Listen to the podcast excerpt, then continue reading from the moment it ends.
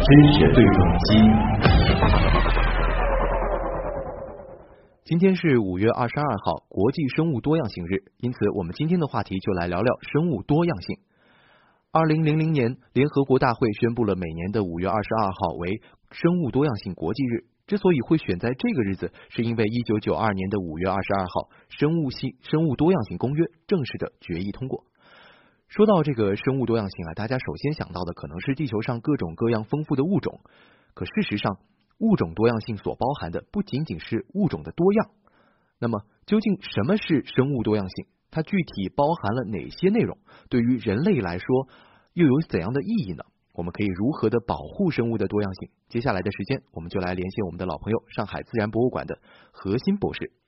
何新博士，你好。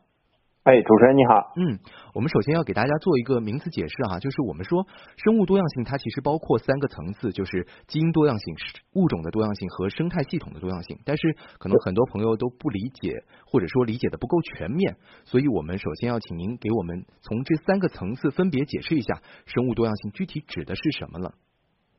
呃，其实呢，我们平常经常会说这个生物多样性这这个词汇啊，确实像你所说的啊，那包括三个层次。嗯。那当然，大家最普通的一个理解呢，肯定是我们说能看到各种各样的一个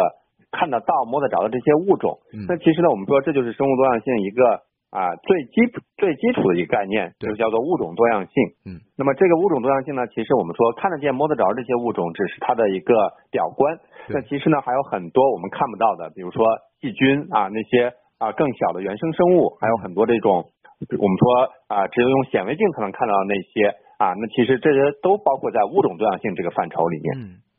那基因多样性呢？基因多样性呢，其实我们有时候会更多的会称呼它为遗传多样性。那其实呢，这个大家也可以理解，但是很多时候可能没有把它挂到这个生物多样性这个这个词里面。但其实呢，它也是包含在内的。这个所谓的遗传多样性呢，就指的是我们说。某种生物啊，就包括同种生物，它其实每一种生物的这个呃，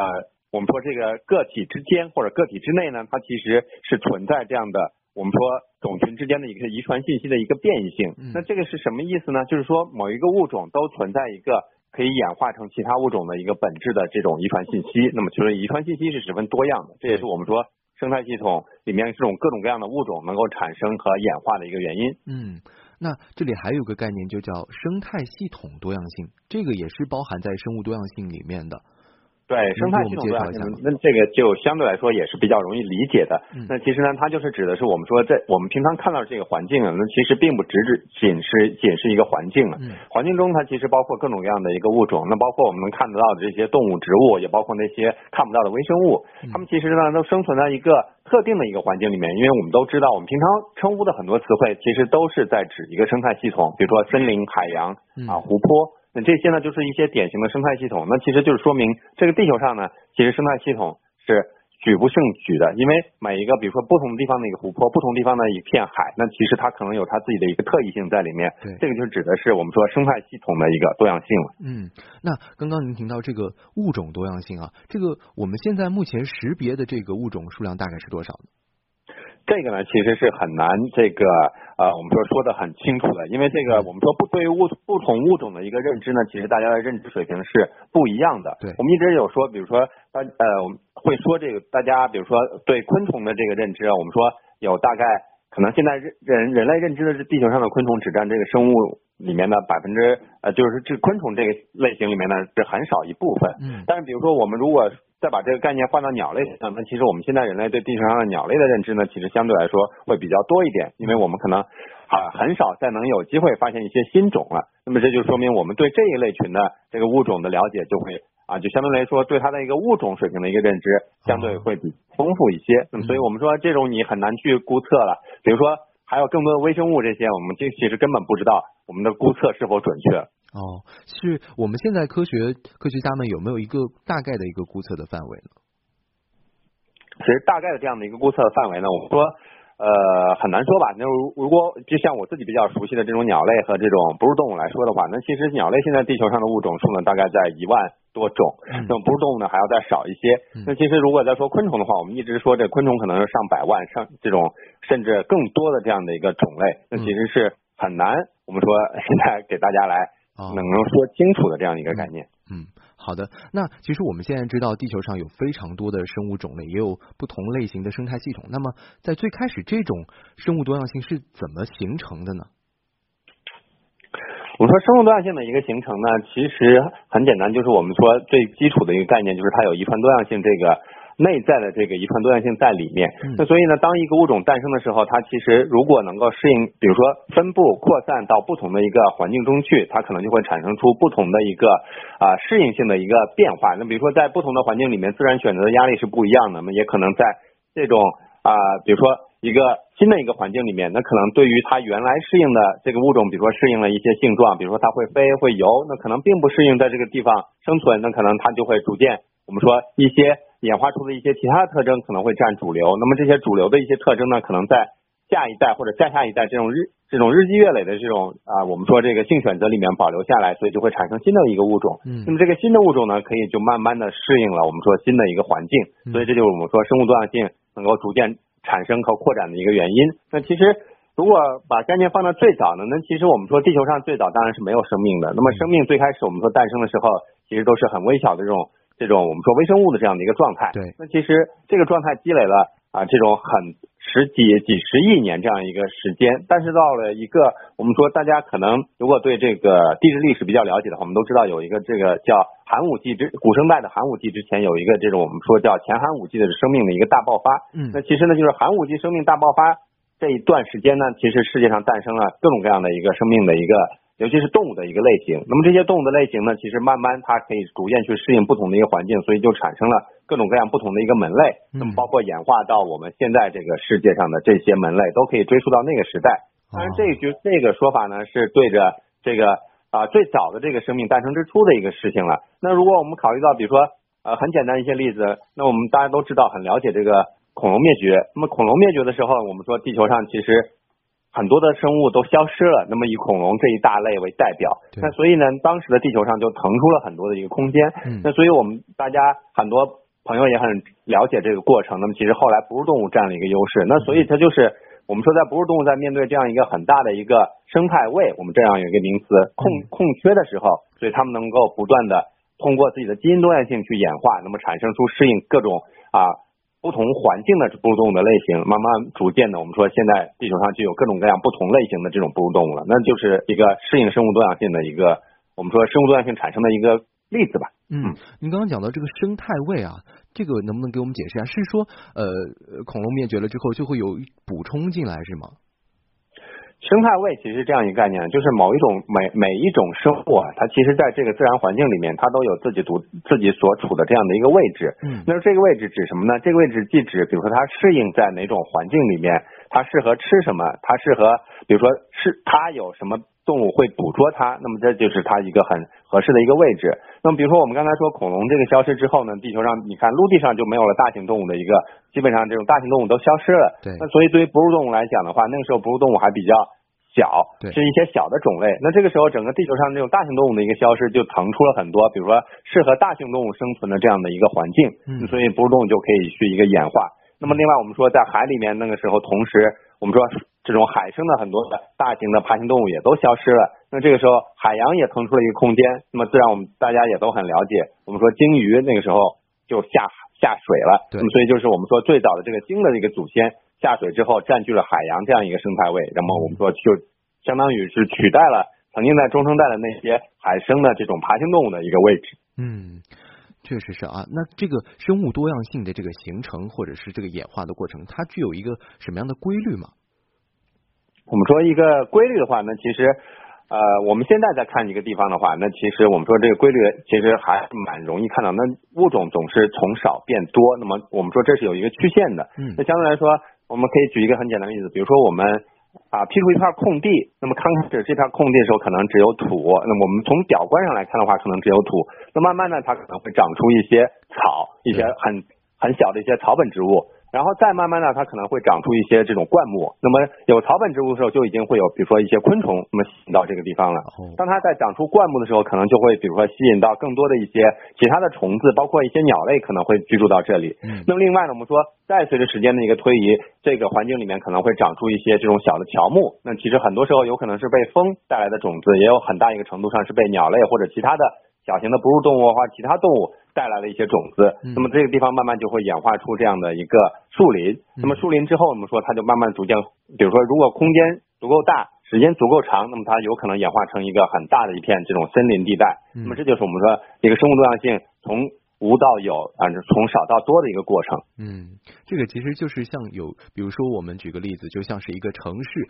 一个城市建好了之后，它那个不断的发展当中，然后各个工种、各个行业的出现，就这样的一个衍生的过程。嗯，那我们人类生存在这样的环境当中，生物多样性对于我们而言是意味着什么呢？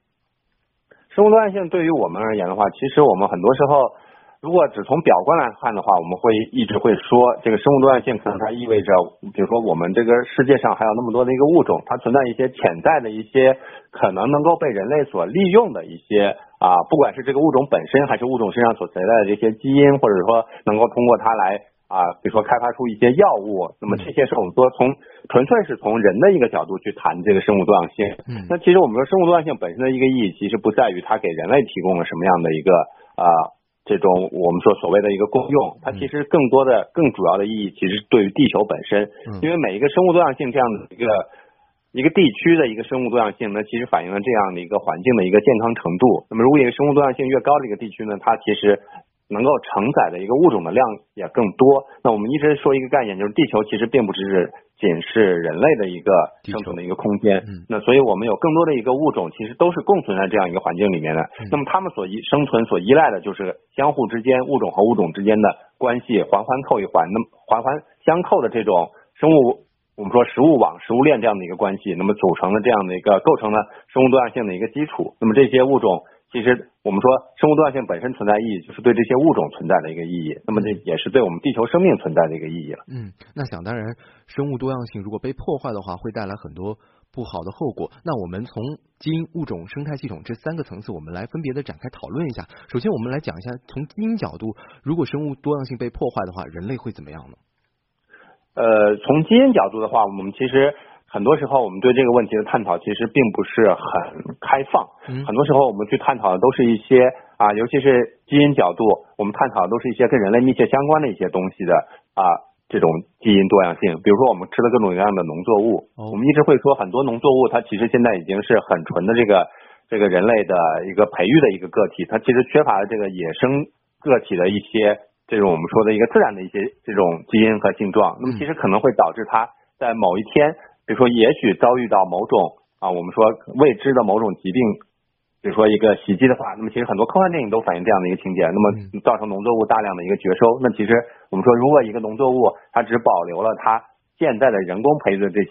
我们说人工培育的这个，我们称呼它一个名词叫品种。那么这个品种呢，可能有很多很多，但其实都是由人工培育条件下人工选育了，可能在。人的一个管理条件下适合生存的这些植物，那么其实可能在遭遇某些我们刚才说病害或者说其他的一些灾害的时候，嗯，如果真的有大面积这种情况出现的话，那比如说如果我们有野生型的个体，没有野生型的基因保存下去，也许到纯合的这些人类的这样一个培育个体消失的时候，那么其实我们可能就没有食物资源了。那其实这就是我们说跟人最直接的这样的一个啊基因多样性。那另外呢，我们比如说我们还有。刚才说的是植物这些农作物呢，包括我们的很多的家禽家畜，那其实都面临这样的一个问题。为什么很多时候一个疾病，比如说某种病会造成大面积的这样的一个家禽家畜的一个死亡呢？其实也是说明他们的其实抗病的一些基因呢，可能我们说跟野生型相比的话，它其实并没有那么丰富，可能会造成更大面积的一个损伤。嗯，其实我们讲到这个基因的时候，实际上还是我们要回到这个物种上来看，就是。如果说一种一种植物生物多样性的消失，它其实对物种就是直接的影响，然后就是这种基因的消失。对，嗯啊，那才从从这个生态系统的角度来说，我们这个生物多样性被破坏，人类会怎么样呢？其实是啊，这样子去考虑的话呢，我们生态系统多样性的丧失呢，其实很自然的就反映在我们所生存的这个环境里面。那么，其实我们现在大家已经很明显能够感受到，我们现在的环境经常会遭遇到很多的一个环境问题，对，包括各种各样的这种啊这种污染呀，或者极端气候呀这些。那其实很多时候都是或多或少可能跟人有关。那么这些因素所导致的，比如说某个地方的一个生物多样性丧失之后，它其实对于整个这边的一个气候的一个。影响对于这边的整个的水土的一个影响，其实都是相当严重的。那我们很明显的，我们可以可以举个例子，就是比如说我们经常会说这个长江流域之前经常会有这种洪水。那么其实洪水对我们人造成了直接的一个影响。嗯。但是洪水造成的一个原因，一方面可能是气候的一个反常。那么气候反常的因素因为太多，我们很难去一一评估。嗯。但是很重要的一点是在，比如说江河的这种上游，像长江这种上游，那么因为由于我们在前一些年。要进行大量这样的一个毁林开荒，那么导致它上游的这样的一个水土的一个流失，所以导致我们说上游的一个森林的一个蓄水能力的一个下降，那么从而导致我们说那边的生物多样性丧失了。那么，那么啊，也许有后来去补种一些人工林，但是因为不没有办法跟自然林去相比，那所以导致比如说大量的上游的流水没有办法能够蓄积在土壤里面，而大量的流下来，那么这就导致自然而然会导致中下游的一个我们说的一个呃洪水的一个问题。那么这就是我们说。一个上游的看起来跟我们所居住好可能关系并不是很大的一个地方的这种生物多样性的一个丧失，最终导致我们说所谓的城市这样所出现的一个问题。嗯，那也有人说，其实人类文化的多样性也和生物多样性有着密切的关系。比如说像是呃农农耕文化文明，或者是说游牧生活，那么我们的衣食住行等等的生活方式，是否也是生物多样性的一个延伸呢？可以这样说吗？这个我们说从我们生态学的角度来讲的话，大家一般不会去这样去谈了。那当然，如果现在有其他的一些交叉学科的话，可能把这个概念去扩。但是我们说，如果是从我们啊考虑自然环境这样的一个概念里面，那其实不会涉及到比如说人类的这个各种各样的这种文化的这些在这个生态性这样一个范畴里。嗯，喂，嗯嗯，哦。那那个生物多样性，这个和人类的文化的关系是怎样的呢？啊，我觉得就是生物多样性化，就是怎么说，人类的这样的一个文化元素。我们现在的这个世界，现代社会呢，其实大家看起来这个世界上的文化，可能大家都相互之间也都会了解。那但是其实这些了解只是在短短几十年或者几百年之间，由于人类之间相互不同居住在不同。地方的人类有相互之间的联系，才慢慢了解的。那其实，在更远的一个时代里面，那其实随着人类的这样一个迁徙，那么从非洲之后走到了全世界其他各个大洲，那么也是适应了当地的一个环境，所以我们说也会产生当地的。人类的一个文化，那其实跟当地的这种自然环境和生物多样性也是息息相关的。那么，所以我们在很多的这种文化里面也会看到一些图腾、一些这种偶像。那其实很多是跟当地的自然是有很很有关系的。那么，以以我们中国为例的话，我们中国人崇拜的一些，比如说这种我们这个龙，不管是龙啊还是这些，其实很多时候可能就是跟我们古代，比如说中国所中国人所在的这样的一个环境里面的一些生物，可能会有很重要的一些联系。嗯。好的，这里是正在直播的新闻实验室。稍后我们继续来连线上海自然博物馆的核心博士。稍进一段广告，欢迎回来，这里是正在直播的新闻实验室，我是唐月。今天我们聊到这个生物多样性这个问题啊，我们也来看看阿基米德上面的听众们有哪些想说的。来，叶星辰。啊，像在阿基米德上，戴维斯塔姆他就说啊，地球上其实需要不同的物种，包括植物还有动物，会形成一个良性的生态循环的系统，才能够维持一个良性的发展。还有前面那个何博士提到的生态位的概念，就是阿华田也在说，之前只听说过生态链啊、食物链，生态位还是第一次听到，嗯，是长着知识了。嗯，另外呢，也有一些网友就是说到保护动物，还有说到这个呃一些杀害动物的一些行为，也是破坏的一。种对于就是哪些因素会影响到，以及如何保护，我们之后也会再说。对，我们马上就来继续连线我们的上海自然博物馆的核心博士，来聊聊刚刚我们听众听到的这些问题啊。核心博士，嗯，我们首先来了解一下我们现在的生态环境的变化的趋势大概是怎么样的，能给我们介绍一下吗？我们说谈到现代当代这个地球的这个生态环境的变化趋势，那其实很明显就是因为受到我们人类的极大的一个影响，嗯，人类的足迹已经渗透了整个世界上的，可以说是每一个角落吧。那其实每一个不管是怎么样的一个地方的生态系统，它其实都是受到人类的很大程度的影响。那么这就是我们说现在地球的所面临的一个现实。嗯，这个变化的趋势大概是怎么样的？是说，呃，比如说生物多样性，整体来讲的话，那肯定我们说它的一个变化趋势，从呃物种的角度来讲的话，那其实我们仍然是存在很多物种没有被认知，但是我们说已经被认知的那些物种里面，却有大量的物种正处在这个我们说呃种群衰退和这种啊这种数量下降的这样一个过程中。而对于生态系统来讲的话呢，其实世界上太多的生态系统，由于人类的一个原因，它已经越来越不健全，就是它出现了很多很多的这样的一个我们说生态系统的一个缺失一个问题，所以导致它的一个这种生态功能的一个消失。嗯嗯，那哪些因素会影响到生物的这个多样性呢？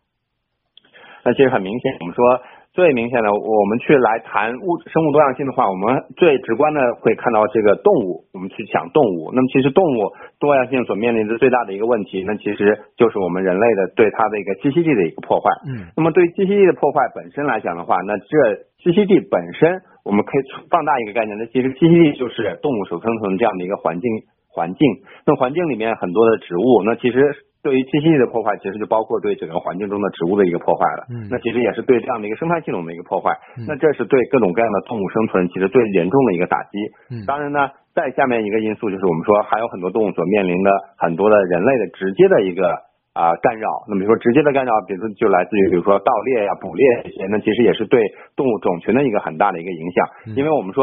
我们也许看起来，比如说只杀害了某种动物，那其实我们刚才也提到，某种任何一种生物、一种动物，它其实在环境中都是环环跟各种物种是环环相扣的。对。对，如果你消失杀掉了，消失了，导致它这个物种的种群衰退了，那其实可能影响是整个生态系统里面更多的一个物种，所以最终可能会环环相扣的影响啊整个环境的一个变化。嗯，那其实了解了这些因素之后，我们也是可以有针对性的去想办法来保护我们的生物多样性。我们这里再给我们的听众来介绍一下，我们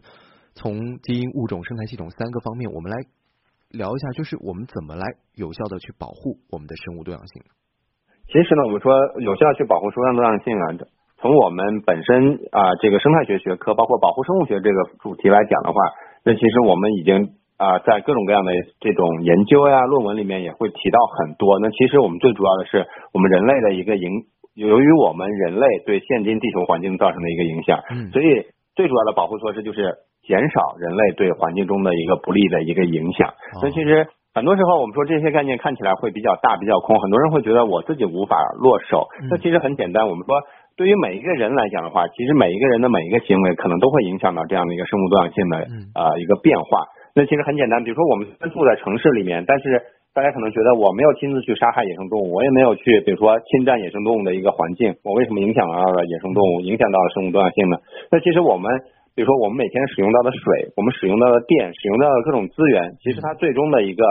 来源都是来源于自然。那比如说我们使用的电，我们可以来源，我们可能能够使用一些这种现在叫做清洁能源的一些，比如说风能、太阳能。但是风能、太阳能同样它者它也占据了这样一个环境的一个区域。那么这个区域其实也同样影响了这样的一个野生动物的一个栖息环境。那么另外，比如说我们使用更多的，比如说这种化石能源，比如说石油，比如说煤。那么这些东西呢，大量的一个开采，其实本身的开采地对当地的一个生物资源的一个破坏就比较严重。另外一方面，我们说这些资源的一个使用，它造成了我们说很多的这种啊温室气体的一个排放。那么最终它导致了整个气候的一个变化，也是在影响生物多样性，影响到整个地球的环境。那么还有一些很重要的，大家可能觉得蛮清洁的，比如说水利资源，但是很多水利资源的建设，它其实是以损害。在建当地大坝，比如说当地的一个环境，这种周围的一个环境的，那么当地的这种野生动物的一个资源，包括它所生存的环境，可能就从此消失了。那这也是影响生物多样性的一个因素。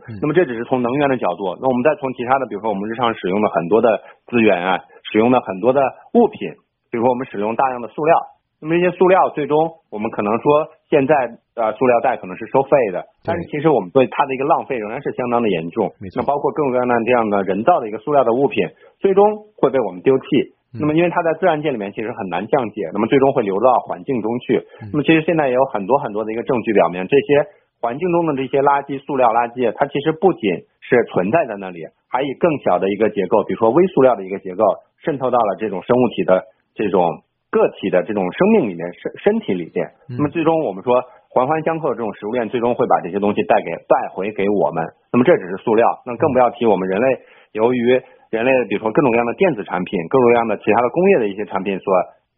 开采、使用、利用的那些重金属，这些其他的污染物，包括人造的很多的这种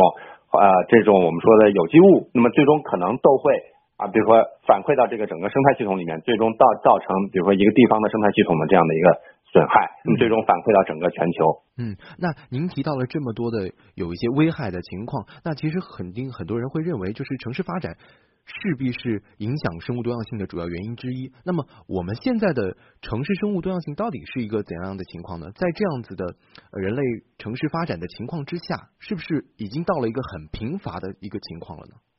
这个其实我们要从不同的角度去看这个问题。那么，城市的发展，我们说从大的尺度来看的话，它当然是影响了野生动物，影响了植物，影响了这种我们说自然环境，因为它毕竟占据了这个空间。没错。但另一方面，我们说，毕竟这个地球上现在是人类。我们说要为自己的生存去考虑，那么其实很多时候人类因为也是地球上的一个物种，那物种为自己的生存去考虑当然是无可厚非的。嗯。但是某种程度上，我们说在一些新兴的一些城市的建设里面，那么其实很多时候的一些建设的方式、方法、手段，其实可以为啊一些野生动物、一些植物提供一个很好的一个生存空间。嗯。我们说这也是我们说嗯亡羊补牢啊为时尚呃为时未晚嘛。所以就是这样的一个概念，因为我们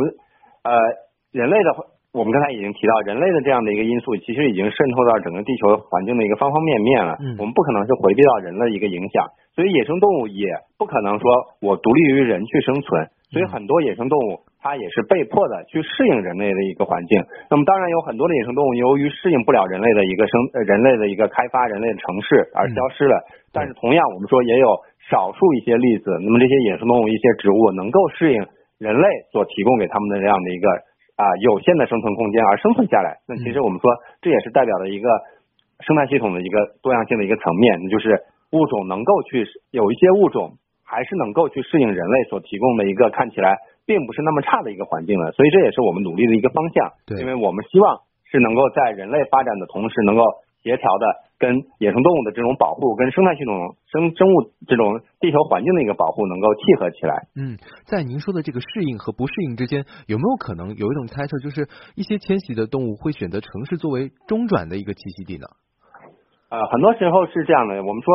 一些迁徙的动物呢，其实大家可能比较了解啊，这些鸟类。那么比如说以鸟类为例的话，很多鸟类这种迁徙，它其实并不是。在人类历史上才开始这样迁徙的。我们说人类历史往上面上溯，我们人类的文明史可能也就千年万年这样一个历史。但是对于比如说一些鸟类的迁徙来说，它可能已经形成了上十万年、百万年这样的一个历史。那么其实我们人类，比如说影响了这样的一个海岸线，影响了这样的一个山脉，那其实。可能对于这些鸟类的生命史来说的话，那只是只是它很短暂的一瞬，所以它是没有办法来得及去扭转它。比如说，我就不从城市这边去路过，我不从这边这片海域路过，那其实很难。所以他们被迫的仍然要从这里路过。但是呢，我们说在这种路过的过程中，由于很多地方已经它能够适合待的这种环境，一些栖息地已经消失了，所以会导致它的种群大量的一个衰退，种群数量的一个大量减少，导致很多的。鸟类，比如说其他的或者其他的一些动物变成了一个濒危物种，就是它的数量已经十分稀少了。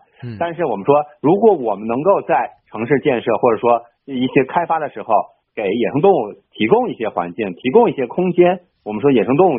自然界其实还是有很大的一个恢复能力的。那么，如果你能够给它留足这样一个空间，而不要说百分之百的我们不给野生动物不留一点活路，那么其实野生动物在人类的这个适应条件下，我们说还是有一些希望的。哦。原来是这样，那我们再来问最后一个问题，就是我我想了解一下，就是我们上海的城市生态的情况，能给我们介绍一下吗？